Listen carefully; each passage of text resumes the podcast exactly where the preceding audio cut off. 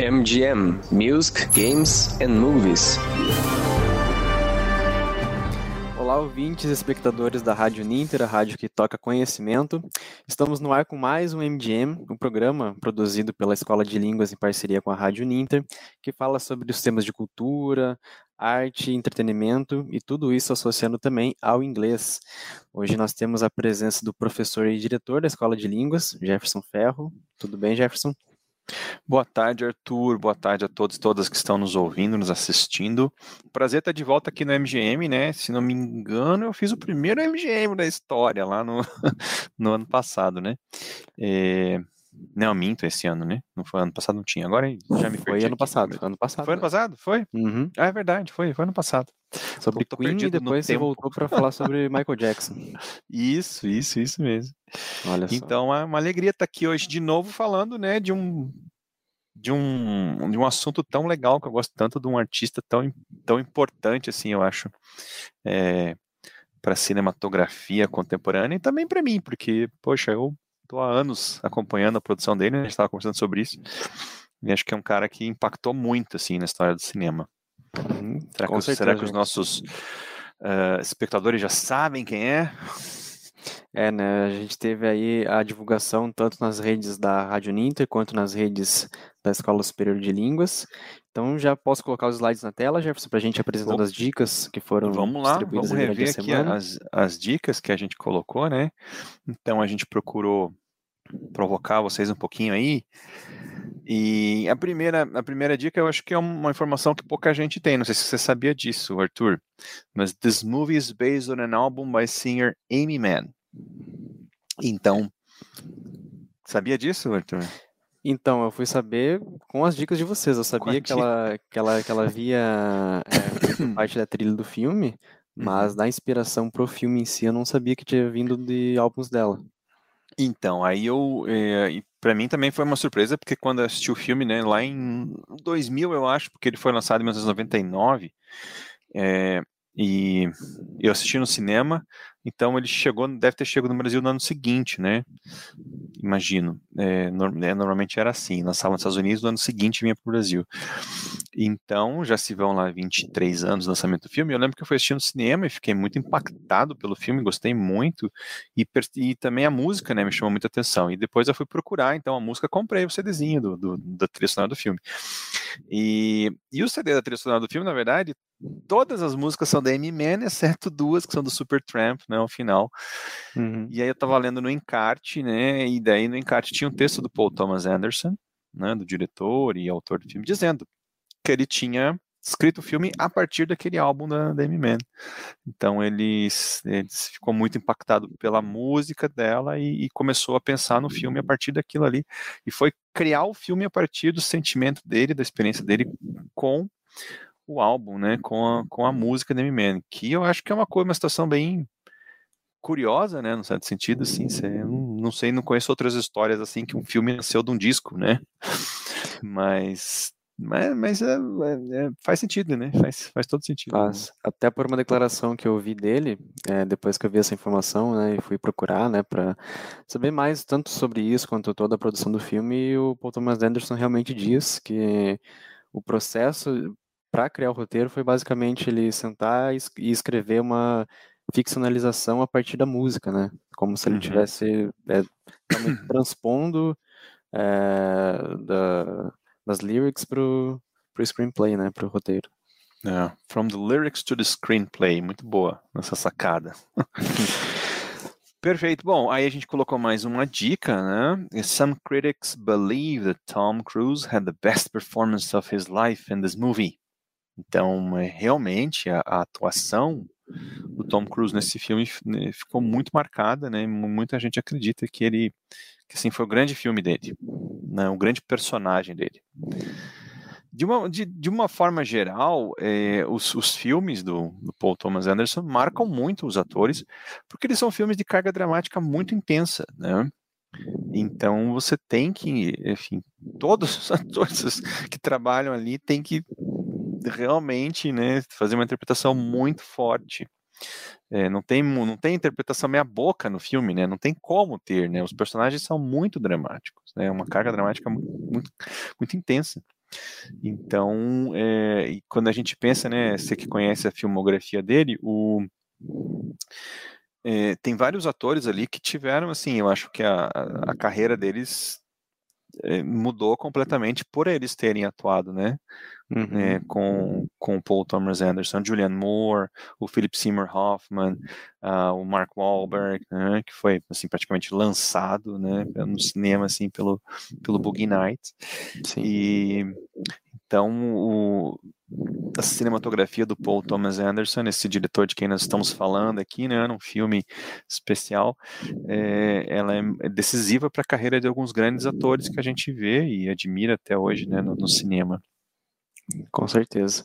Inclusive, ele tem né, o costume de trabalhar de forma recorrente com alguns atores, né? Sim.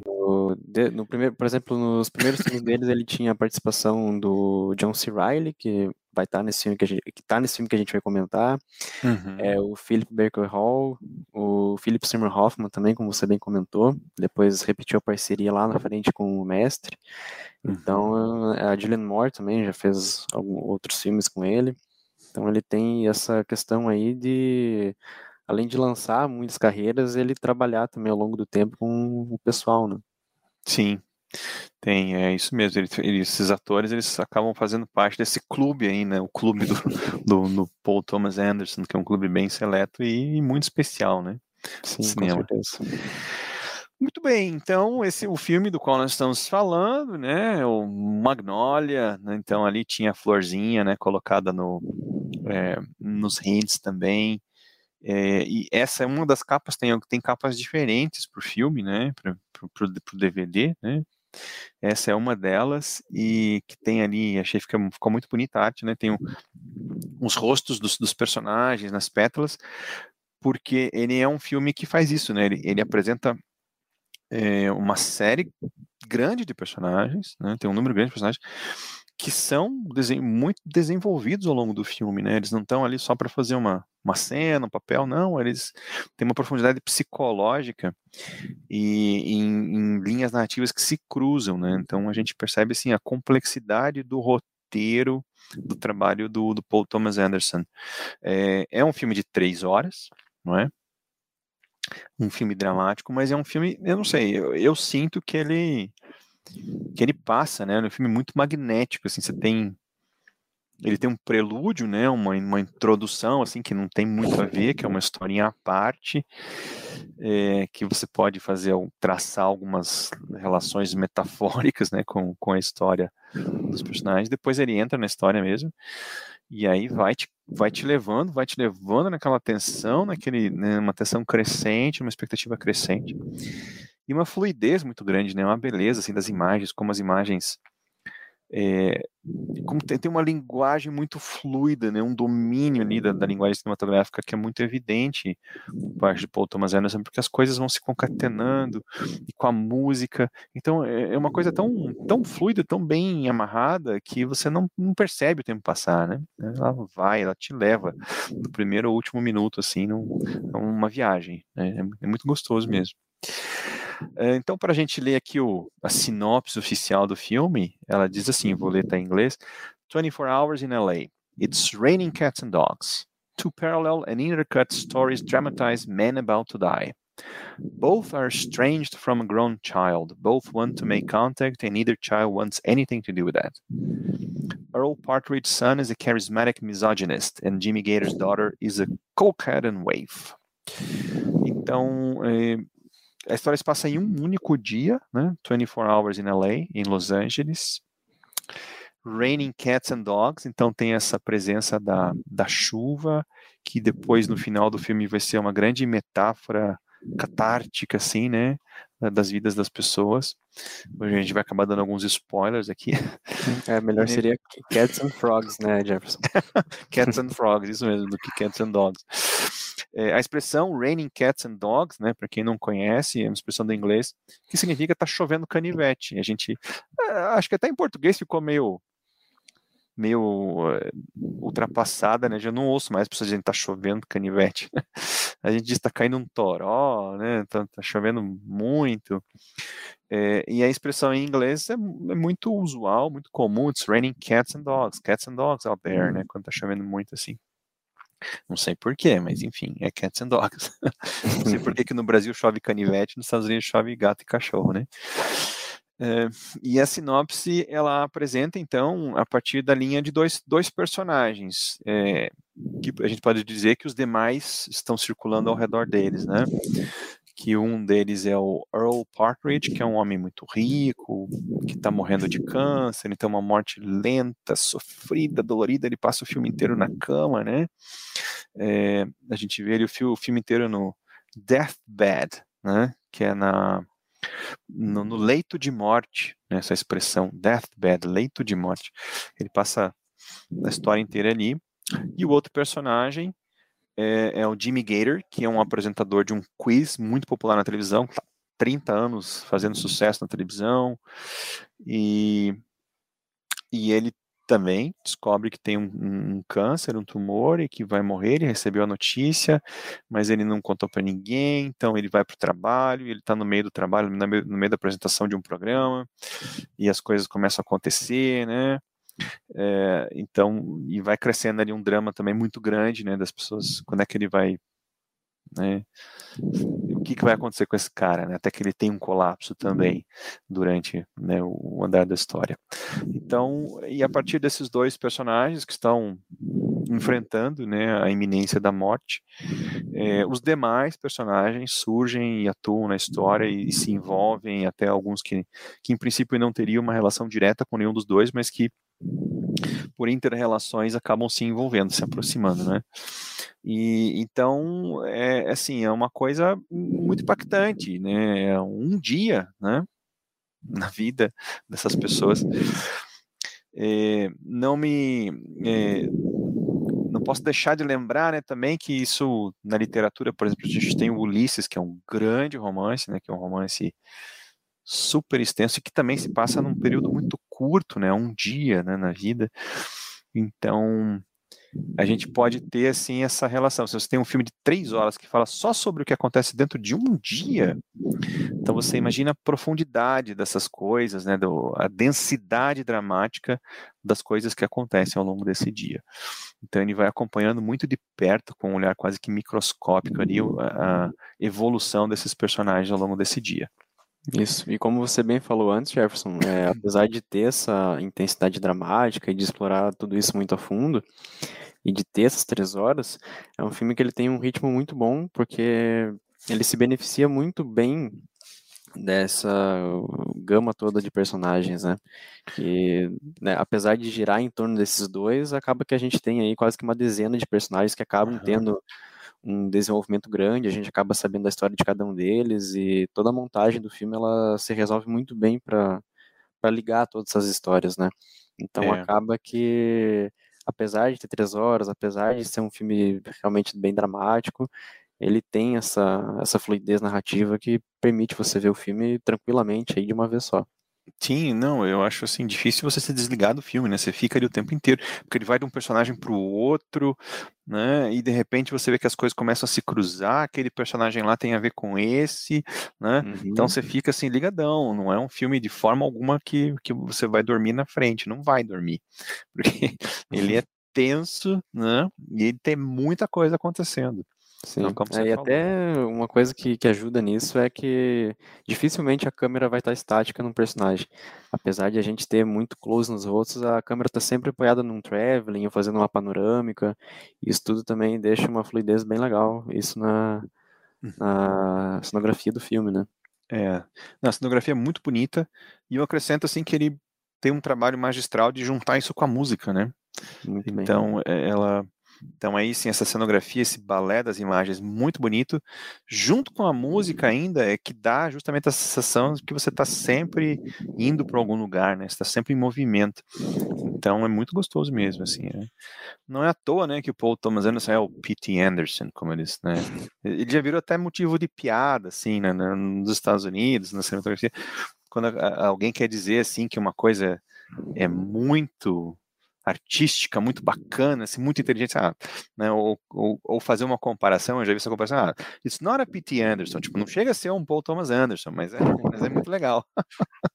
então, Paul Thomas Anderson, ele já virou meio que uma coisa assim, o ápice, né, o máximo, até onde você vai, assim, no, no né, na habilidade artística de contar uma história. Então, eu, eu realmente concordo que ele é, assim, um grande realizador, é, acho difícil, sim, na geração dele dizer, né, é, acho que ele é um dos, se não o melhor, né, certamente um dos melhores. É difícil você falar de um, né, tem tanta gente boa, mas enfim, da geração dele, ele é um cara jovem, né, acho que tem 50 anos de idade, uma coisa assim, então ele é um cara que tem uma obra, assim, impressionante mesmo, né. Sim. Vou falar um pouquinho então dos, dos filmes, né? Quem são? Tem é, uma frase é, que de certa maneira resume um pouco assim a pegada do Paul Thomas Anderson, né? P.T. Anderson portrays characters in turmoil, often dislocated from the world around them. Então essa ideia de, de personagens, pessoas, esse turmoil, é uma palavra bonita, né? Que ele indica assim essa questão do de que você está mexendo por dentro, né? Você não está em paz, você está em, em turbulência. Né? Então são personagens que estão no momento de turbulência, ele traz as pessoas ali naquele momento do limite, né? A pessoa tá para explodir ali, né? E often dislocated from the world around them. São pessoas que estão estão é, se batendo com o mundo, né? Parece que não estão encaixadas, parece que tem alguma coisa assim, né? Que está faltando acertar alguma coisa. Então a gente vê ali o, o Jimmy Gator, né? Saindo ali, né, no, aqui, aqui é o momento em que ele ele começa a se sentir mal fisicamente, então ele fica naquela, será que eu continuo o programa ou não? Está acontecendo o programa, né? O, o, quiz show que ele que ele que ele conduz. É, e do outro lado ali o, o, personagem do Tom Cruise, o Frank, com Jason Roberts, né? Também um, um ator clássico é, que faz o pai dele, que está na cama, é, né? No, no leito de morte. E é um momento em que os dois se confrontam, que também é um momento muito esperado do filme, porque a gente começa o filme já sabendo, né, assim, que tem alguma tensão entre os dois e tal, e daí você fica, pô, é, quando é que eles vão se encontrar? Quando é que um vai olhar na cara do outro, né? Então acontece esse momento do um olhar na cara do outro depois de, sei lá, 40, 30 anos que eles não se veem, não se falam. Então é um momento bem tenso também. Um filme, né, quem gosta de um drama, o pessoal hoje em dia, o pessoal hoje em dia assiste muito é, dorama, que eles chamam, né, que é essas novelas coreanas que são muito dramáticas. Isso. O Thomas Anderson, cara, olha, eu, eu acho que ele não perde pros dorama em drama, não, hein?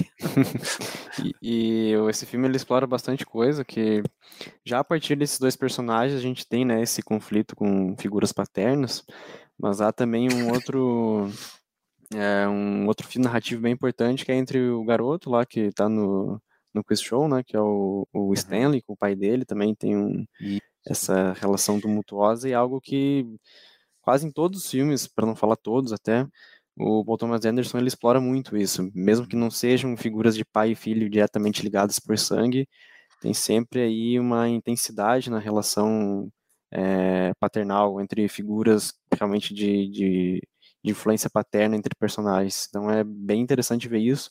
Esse que é o terceiro filme dele, né, Jefferson? Então a gente uhum. vê aí toda uma é, uma filmografia coesa no, dentro de um sentido de, dessa exploração que ele faz aí ao longo dos anos.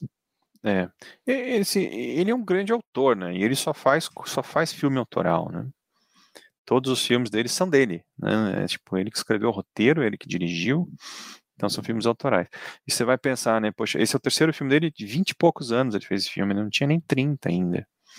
E o filme anterior dele, né, o Boogie Nights, uh, com 26, 27 anos, o cara dirigindo Julianne Moore, Philip, uh, Philip Seymour Hoffman, lançando Mark Wahlberg, é, Burt Reynolds. Reynolds voltando, né? Então, porra, cara, né? O cara com 20 e poucos anos fazendo um troço daquele, é, é, é, escreveu o roteiro e dirigiu. É inconcebível, assim, inimaginável. O cara é o Pelé do cinema. Né? o cara conseguiu assim chegar no nível mais alto muito cedo, né? Muito cedo. Tanto assim que depois parece que ele dá uma, dá uma caída, né? Tipo, né? Pô, o cara chegou, o cara chegou nos 30, ele fez Boogie Nights e Magnolia, fazer o quê, né? Tipo, o cara já construiu obras-primas do cinema com menos de 30 anos de idade, né? Vai fazer é. o quê, né? Então é Foi até uma piada na época que acho que foi na, em Cannes, ou então em, no Festival de Berlim, na época, quando teve a exibição do Magnolia, que daí perguntaram qual que vai ser seu próximo projeto. Ele falou, ah, vai ser uma comédia com Adam Sandler. E realmente foi. e realmente foi.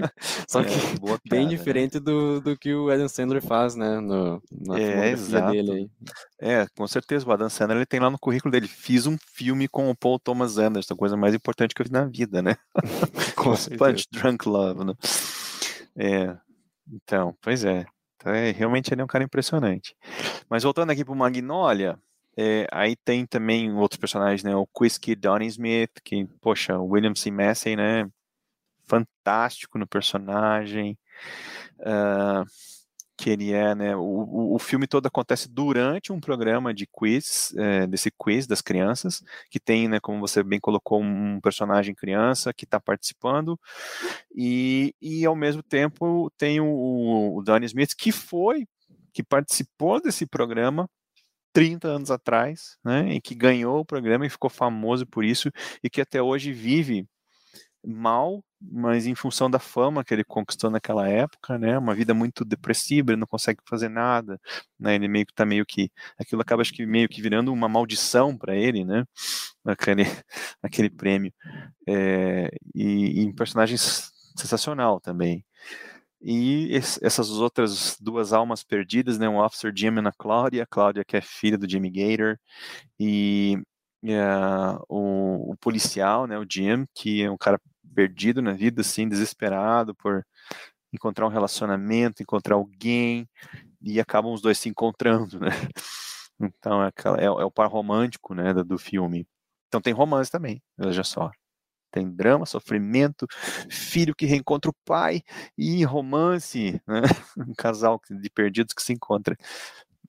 Ganha dos dorama, não ganha? Ou pelo menos empata. Por falar em dorama, Jefferson, a gente teve o um comentário aqui da Escola Superior de Línguas, que sempre fica nos apoiando aí no YouTube, falando, nós adoramos um dorama, e logo em seguida, a professora Teca falando, nós, leia-se Prof. Fábio. Então, temos Mas aí Teca, divergências a Teca é noveleira que a gente sabe, ela gosta de novela também. Acho que ela curte um dorama, ela tá escondendo o jogo aí. Olha aí. E já aproveitando, Jefferson, que a gente está ali nos comentários, é... dar um oi aqui para Sarah Taplin, que ela até contribuiu ali quanto àquela expressão do Raining Dogs and Cats, Cats and Dogs. Ela colocando aí né, outra forma de falar, it is tipping down, é, e Legal. a Teca bem lembrou aqui, né, uma, uma possível tradução para o português, tá chovendo para cachorro. É, o para cachorro acho que é, nesse caso é meio genérico, né, tipo, tá caro para cachorro, que a gente usa o para cachorro, né, para é, intensificar, né? intensificar as coisas. Mas é verdade, foi uma boa, uma boa dica da Teacher Teca. E andando um pouquinho mais aqui, a gente tem também né, as personagens da Linda e do, do Phil. A Linda é a, a esposa né, do Earl Partridge, que está no leito de morte, e o Phil é o enfermeiro. Então eles estão ao redor do Earl ali. Uh, a personagem da Linda, sim, é, chorando o filme inteiro, né? Ela tá, né? É uma pessoa que está muito à beira de um colapso. E o Phil um, é, é, um personagem que, que dá um certo equilíbrio ali para coisa, né? Que, que acalma as pessoas, que, que faz a coisa certa, né? Então ele é o, um cara bom, né? Um cara que organiza um pouco a vida das pessoas ao redor dele. Uh, e como você falou, tem esses, a gente mencionou alguns dos personagens, mas tem vários outros personagens. Por isso que o filme, além de serem grandes atores e atrizes, é, são personagens interessantes, né? Então o filme não parece que não para nunca, assim, é tanta coisa vindo, é tanto personagem, é tanta história bacana que está se, se envolvendo, se desenvolvendo que é, que não tem como você se desligar do filme, né? Então eu fico imaginando assim, o, o cara tem que ser muito bom mesmo para escrever esse roteiro para dirigir esse filme, né? Conectar lem... tanta coisa. E lembrando que ele fez isso a partir de dois álbuns de música, né? Então. Exatamente. Aí, aí já comprova de fato a habilidade do, do, do roteirista, escritor, diretor, enfim, é. do Paul Thomas eu... Anderson, esse artista. Pois é, eu até ia pedir para você mostrar um trailer, mas acho que deixa, deixa o trailer para o pessoal pescar lá no, no YouTube, porque tem umas outras coisas para falar, para a gente não perder nosso tempo, e é sobre a música, né? Então, é, a música da Amy Mann. Então, por exemplo, uma das músicas que tocam no filme, né, Deathly, uh, e é, bacana, porque eu, eu coloquei esse trecho da música aqui, porque esse trecho ele vira parte do roteiro. Não sei se você lembra, Arthur, mas tem uma personagem que diz isso.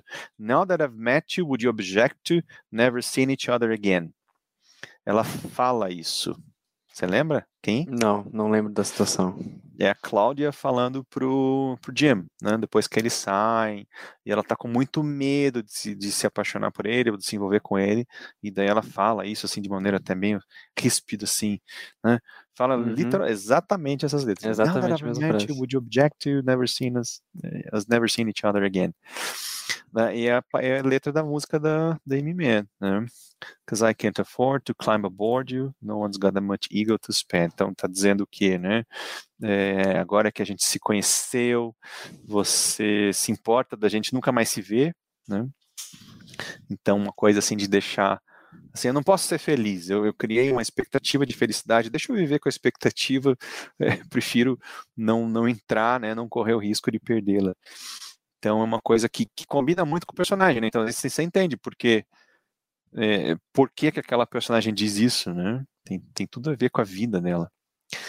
E uma cena assim que é linda, que é a cena de catarse no final, que é que os personagens vão naquele crescendo de, de ficar cada vez mais tenso, né? Todo mundo a, a ponto de explodir, até que eles explodem. E aí entra aquela cena com uma outra música, com a música Wise Up. Uh, que diz mais ou menos assim, eu comecei na música, né? It's not what you thought when you first began it, you got what you want, now you can hardly stand it all, uh, enfim, e aí vai. Então, Wise Up, na verdade, é tipo, se ligar, ficar esperto, ficar, né, entender as coisas finalmente, deixar cair a ficha, a gente podia fazer algumas traduções assim, e e o que que acontece? Então, nesse momento, lá mais pro final do filme, já estou dando um spoiler grande aqui, que os personagens é, explodiram, né? E aí ele faz um clipe no meio do filme, né, com todo mundo cantando essa música. É uma coisa louca, né? Esse tipo coisa de, de musical, óbvio. Você só vê um monte de personagem cantando uma música no musical. Então, estão lá os personagens, cada um no seu lugar, naquele momento de pós-explosão, né? Deu, tipo, o mundo acabou. E aí eles começam a cantar essa música. A é gente até separou assim. um trechinho aqui, Jefferson. Você quer que eu exiba aí pro pessoal? Vamos lá, vamos lá, vamos mostrar é um trechinho. Uhum. A gente vai mostrar só menos de 30 segundos, porque senão o YouTube nos corta, né? Mas tá Isso. lá no YouTube, depois vocês podem procurar. Uhum. Já vou colocar aqui então. Going to stop. It's not going to stop. It's not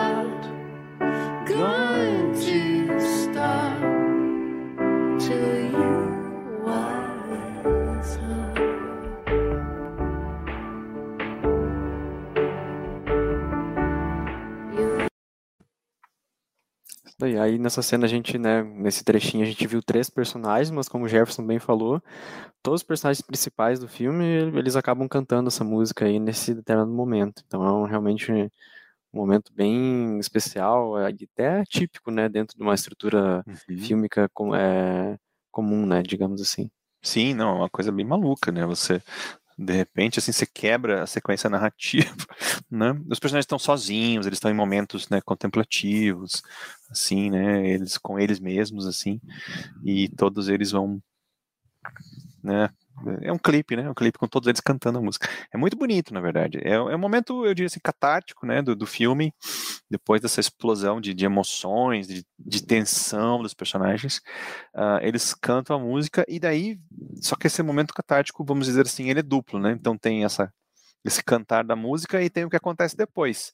Não tem como não dar esse spoiler, né, Arthur? Mas assim, mesmo dando spoiler, vale muito a pena assistir o filme para ver, falando de maluquices, né, o que que acontece depois. E o que que acontece depois? The Frog Rain, né? Então, assim, o mundo acabou, cai um toró de sapo, né? Não de chuva, cai uma tempestade com uma chuva de sapos. E é uma cena eu lembro que a galera pulou no, no cinema, né? A hora que começou a ver, porque você começa a ver sapo caindo para tudo quanto é lado, né? Dá um impacto bem forte. E, e é uma cena. Como é que o cara fez essa cena, né, Arthur? Eu fico pensando, eu não assisti o making of desse filme, mas vale a pena só para descobrir como é que ele fez isso. É, porque ali dá para notar que né, tem a junção tanto de efeitos digitais quanto de efeitos práticos, e é muito sapo que chove. A gente pode ver aí, né, por exemplo, só uhum. nesse frame aí, é, a quantidade de sapo que tem em cima do carro e ao redor dele. E revendo o filme é até um pouco assustador essa cena quando, quando é. começa a chuva, né? Uhum. Que daí é, não tem trilha ambiente, não tem nada, tão silêncio e começa a, caírem os sapos e dá todo aquele barulho, os personagens é, todos perdidos também não entendendo o que está acontecendo. Uhum. É uma cena bem curiosa também. E ela vem depois da música, né? Então o pessoal canta e de repente, pá! Né? Aquela uhum. coisa que é uma quebra, né? Ele joga aquilo, quebra completamente o ritmo, assim, e, e né, dá um choque quem está assistindo. Assim, é, é, um filme masterpiece, assim, de, né, não tem como dizer de outra forma. É, eu acho ele uma construção fantástica, personagens, assim, toda a cinematografia e, e, um, e um roteiro que realmente, assim, cara, de onde é que o cara tirou isso, né? Como é que o cara pensou e articulou essa, todas essas ideias?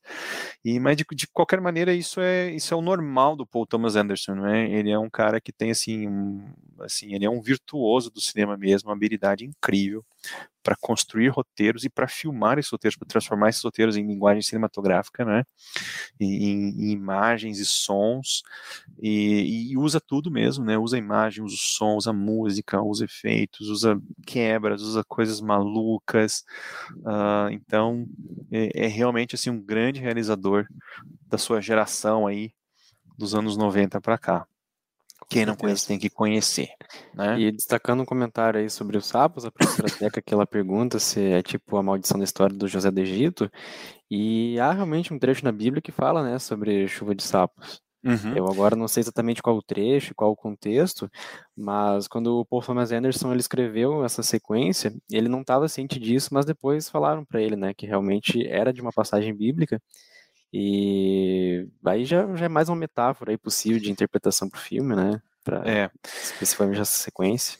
É, e na verdade, assim, no, no, começo, né, naquele prelúdio, ele fala alguma coisa sobre chuva de sapos também, então ele brinca, assim, ele já meio que dá um, spo um spoiler ali do que pode acontecer, né, e, enfim, mas tem, né, essa coisa do chuva, chuva de sapos é uma coisa mitológica, tem realmente, tem na Bíblia, tem umas, né, umas lendas urbanas de chuva de sapos.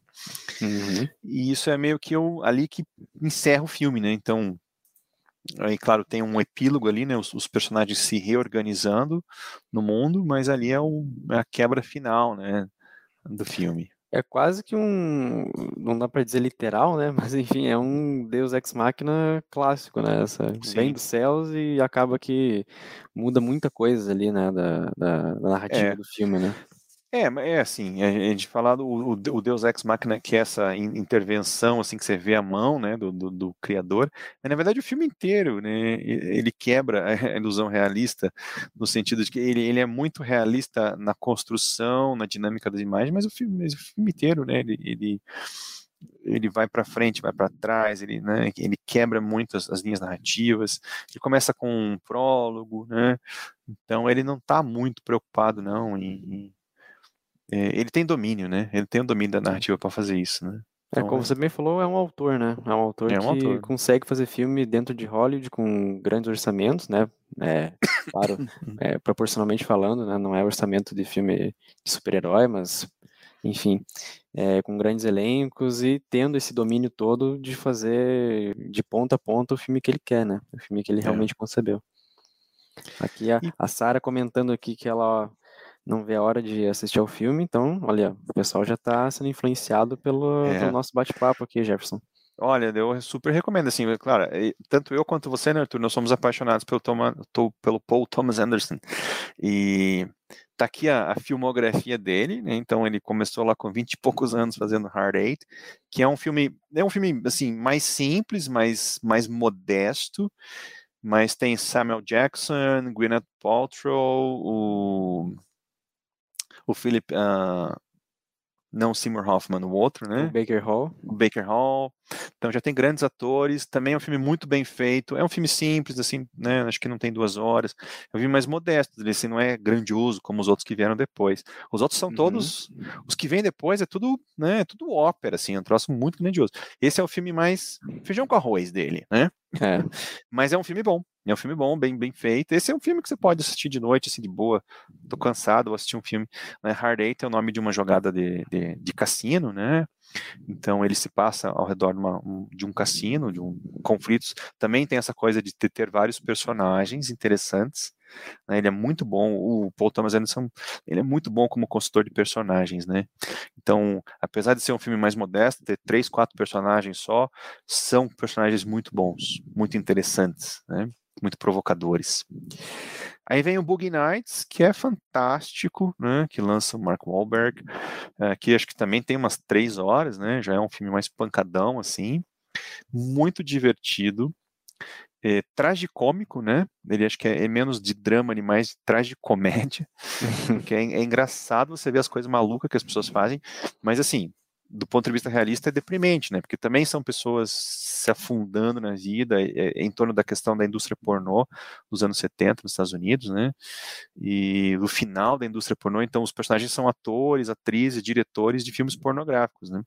Então, é, a gente vê ali uma coisa meio de miséria da vida, das pessoas que queriam ser alguém na vida e, e enfim, e ascenderam, depois caíram, então tem muito essa coisa.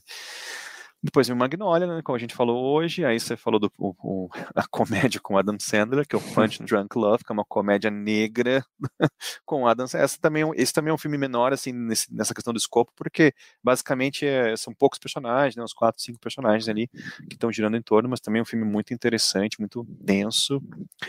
O Sangue Negro, There Will Be Blood, né, com Daniel Day-Lewis, sobre um, um, cara que explora petróleo no interior do, do dos Estados Unidos, né, no século XIX. Um filme muito interessante, mais pesadão. Aí tem o Mestre, o Mestre eu não vi, é, você viu, né? Você fala, fala um pouquinho dele aí, Arthur.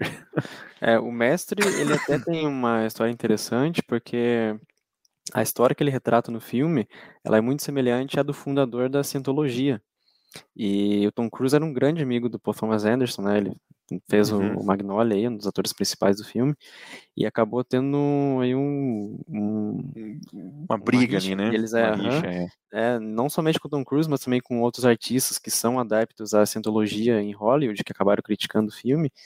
Mas enfim, é, em termos gerais, é, o filme explora assim uma seita que é semelhante à cientologia, que é liderada pelo personagem interpretado pelo Philip Seymour Hoffman, e tem um cara que é desamparado, um veterano da Segunda Guerra Mundial, que acaba buscando refúgio, uma figura paterna. Ele busca um norte mesmo na vida dele, uhum. que é um personagem completamente maluco, que é interpretado pelo Joaquin Phoenix muita, muita para vocês terem ideia assim da, de, de quão louco o personagem dele é, é constantemente comparado a outro personagem do Phoenix que é o Coringa. Então hum. você já tem, já pode ter um pouco. Ele foi a gênese aí. do Coringa, né? É, aí dá para dizer que foi sim. E é um filme que é muito bom. É, ele acaba sendo ainda, é, posso dizer que é até acho que mais dramático que, que o Magnolia, por exemplo, que ele é focado muito nesses dois personagens, nos embates que eles têm, mas é um filme primoroso também que, apesar de ser menor nessa escala, ele é épico no tratamento desses sentimentos todos aí que permeiam esses dois personagens. Muito bem. A gente tem o Vice Inerente, que é uma grande viagem, né? Então, acho que talvez a gente pode até comparar, né? Ele fez o, o, o Sangue Negro, The Ruby Blood e o Master, que são mais densos. O Vice Inerente é mais, né? Uma coisa assim mais é o viajando. Big Lebowski do, é, dos anos 2010. Exato. É uma coisa meio irônica, sei lá, uma maluquice, uma piração, os personagens, né? Você não sabe se eles estão na real ou se eles estão viajando porque estão drogados, né? É uma coisa bem maluca. Aí tem o Phantom Thread, é em português como é que ele tá mesmo? É Trama Fantasma. Trama Fantasma, né? Que é a história de um alfaiate, que também é feito pelo Daniel Day-Lewis. Diz o Daniel Day-Lewis que é o último, foi o último filme dele, não faz mais filme. Né? que ele quis encerrar com Paul Thomas, a carreira cinematográfica com o Paul Thomas Anderson. É, outro indicativo do tamanho que é o Paul Thomas Anderson, né? Exatamente. Um dos maiores atores da história aí, querendo encerrar a filmografia com ele. Vamos com ver ele. se realmente vai encerrar, né? Mas enfim, por até agora esse foi o último filme dele e outro belíssimo trabalho, né? É. E o Licorice Pizza estava uh, até esses dias no cinema, né? É, e, e não, e não e ficou muito pouco tempo, né? Essa coisa de pandemia aí, o cinema não não não estava sustentando muito e acho que ficou só uma semana, por exemplo, aqui em Curitiba, mas ele estava nos cinemas do Brasil, daí saiu e agora está entrando. Eu sei que eu acho que estão todos os filmes disponíveis. Alguns estão em streaming e outros estão. Você pode achar no YouTube não aluga pelo YouTube, né? Pode alugar. Eu vi que tem. Eu estava até procurando uma, o mestre porque eu não vi. Tá R$2,90 para alugar no YouTube. Então, pô, sexta-feira à noite eu vou assistir o mestre. Uhum. Ah, e aproveitando também para recomendar, né, o Magnolia, que foi o que a gente falou hoje, eu acabei revendo ele pelo HBO Max, então quem tiver aí conta no, na plataforma pode assistir o filme que ele tá lá. É, um tempo atrás eu acho que ele estava até no Netflix, não me engano, mas eu... Tava. Uhum, tava, tava, né? Agora ele, eu sei que ele tá no HBO Max. Talvez esteja também em outra plataforma, né? Que a, a, uhum. ocorre isso de, de filmes estarem em diferentes plataformas ao mesmo tempo, mas eu sei que ele tá no HBO Max hoje também. Legal, então é isso, né? Isso aí, deu Jefferson. pra gente falar bastante do. Já deu 40 minutos aqui, já estamos enchendo o ouvido do pessoal. Mas eu acho que vale a pena o. É uma, o Paul Thomas Anderson, um grande cineasta, um grande artista, né, um grande narrador, um cara que consegue construir histórias e personagens fantásticos e articulá-los numa linguagem cinematográfica muito própria, muito pessoal e muito criativa. Uh, e para quem gosta de cinema, para quem gosta né, de se aprofundar em narrativas complexas sobre a alma humana, é, vão no, no Paul Thomas Anderson que vocês vão gostar. E, uhum. assim, não é, não é filme chato, né? Os filmes são sempre são sempre tensos. São até divertidos em alguns momentos, né? Todas é, que a gente eu... falou tem seus momentos que tem ele, ele consegue alternar muito bem, né? Do drama, comédia, romance, né? Como você comentou antes também. Ele é um, realmente um mestre no que ele faz. E, e se serve de inspiração para alguém, ele não cursou cinema, gente. Então, fica aí de inspiração também um cara aí, um autodidata. Da, é, mas ele começou, né? Ele começou a faculdade, começou. não foi? É, começou, começou, mas não, não chegou a concluir. Antes, né? uhum. Não façam isso, gente. Comece a faculdade e termine. Tá? certo, mas é então, é isso, Jefferson. gente. Eu agradeço muito a oportunidade né, o pessoal, que a Sara, que participou, professora Fabi, professora Teca e todos os mais que nos assistiram. Foi um prazer estar aqui com você, Arthur. Eu que agradeço, professor. É, agradecer também ao pessoal que esteve aqui conosco até agora, o pessoal que vai acompanhar o programa, que ele fica disponível aí nas nossas redes sociais. É, este foi então o MGM deste mês, comentando aí sobre arte, cultura, entretenimento e comentando também sobre inglês. Esse programa que é uma coprodução entre a Escola Superior de Línguas da Uninter com a Rádio Uninter, a rádio que toca conhecimento.